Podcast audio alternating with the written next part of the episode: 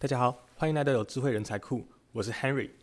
上一讲我和你分享了一个特别重要的观点，就是管理家庭财务不光是赚钱，更重要的是为事情做准备。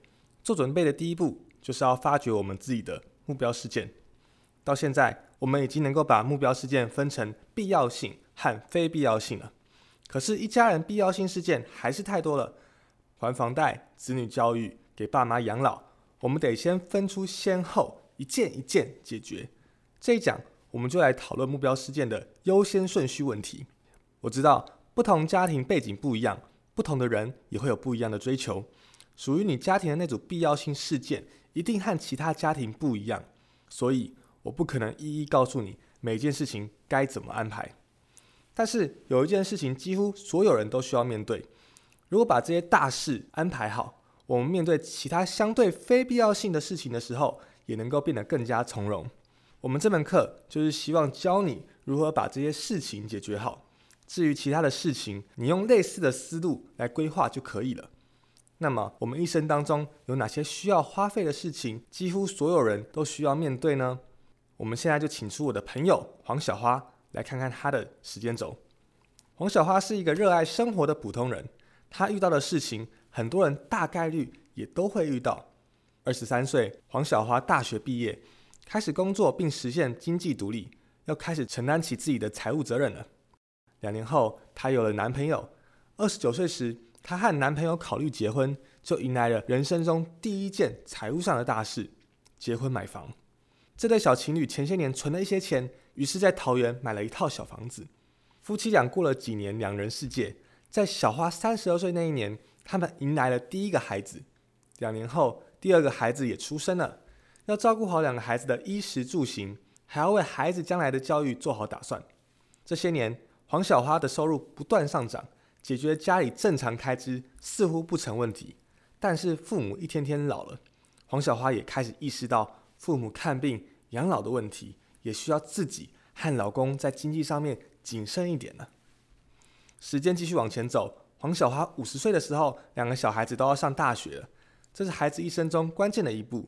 如果孩子有意愿想要出国留学，孩子的教育金也是他们夫妻俩需要解决的一大问题。等两个孩子大学毕业，经济独立，他们夫妻俩对孩子的基本责任也就完成了。接下来就是考虑为父母养老，以及规划自己和伴侣的退休生活了。总结一下，黄小花这一生里需要面对的大事包括结婚、买房、子女教育、父母的养老和医疗，还有自己的养老。这些大事，我们大多数人也都需要面对。之所以说大多数人，是因为很多人面对人生的时候都有自己的选择，比如说要不要结婚、要不要小孩等等。你也可以画出自己的时间轴，把各种情况的财务责任都考虑进去，看看你一定要面对的大事都有哪些。这么多大事，先解决哪一个呢？我给你一个解决方案：先保证自己的日常支出不受影响。再根据自己的人生阶段去安排即将发生的大事。首先是日常支出，日常支出看似都是小钱，但每天都在发生，而且会伴随我们一生。所以一定要有个账户，永远在里面准备好三到六个月的日常支出，保证可以随时拿来用。这笔钱能够让我们在遇到意外的时候，基本生活不受影响。关于这笔钱，还有两个点你一定要记住：第一，这笔钱不要轻易使用。不管你是要投资还是要来做一次奢侈的消费，都不可以轻易花这个账户里的钱。如果这笔钱没有存够，你就先别想投资的事情了。第二，这笔钱的多少是不固定的，在不同的阶段，我们的日常支出会是不一样的。这个账户里的钱也要跟着变化。我们需要先了解自己的支出状况，再去规划这个备用金账户。具体该怎么规划呢？在后面的课堂我会告诉你怎么记账。也会告诉你这个备用金账户该怎么建立，日常支出有了保证，我们就能够安心安排后面的大事了。如果你是二十五到三十岁左右，你需要面临的大事可能是结婚、买房，甚至生儿育女。一些二十几岁刚进入社会的年轻人都觉得这些事情离自己远着呢，不用急着考虑。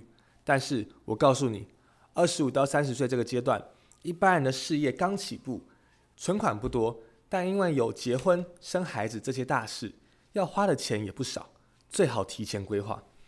如果你年纪更大一点，上有老下有小，你需要面对的人生大事就更多了。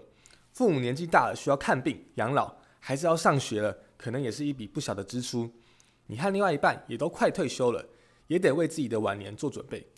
事情这么多，但钱是有限的，该怎么分先后呢？这件事情没有标准答案，你心里可能也会有想法。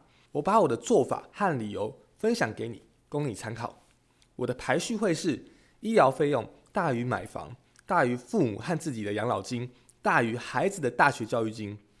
我是这样想的：首先，医疗费用在首位，有两个原因。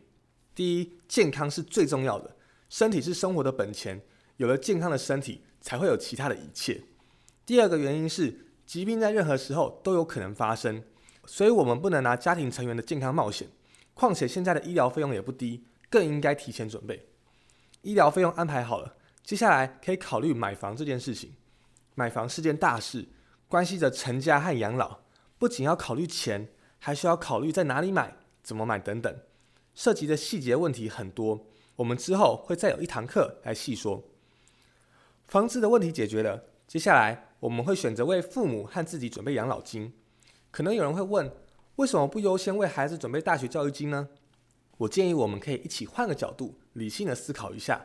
我之所以把养老排在教育前面，有两个原因：一是因为养老是生存问题，教育是发展问题。可能有人会问，我有劳保劳退。还需要自己准备养老金来解决生存问题吗？劳保劳退当然重要，是我们退休生活的基础保障。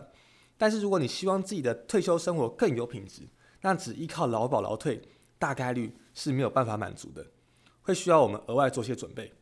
而教育呢？我们现在说让孩子接受教育，是让孩子去更好的环境，收获更多的知识，也收获更好的经历和视野。这就是发展的问题了。生存问题自然比发展问题。还要更紧急。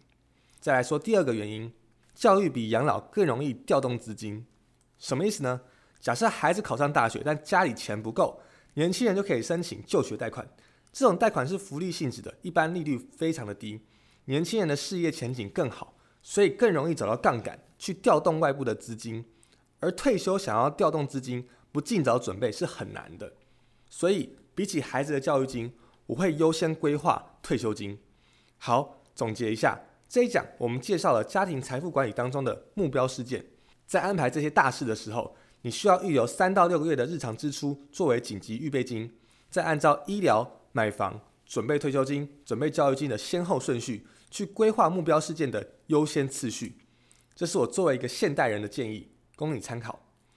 听完了这一讲，我希望你拿出纸和笔，认真思考并列出自己人生眼下。和未来需要面对的那些大事，清楚了自己要面对的大事，后面两讲我就来带你看看有哪些工具可以来应对这些大事。我是 Henry，我们下期再见，拜拜。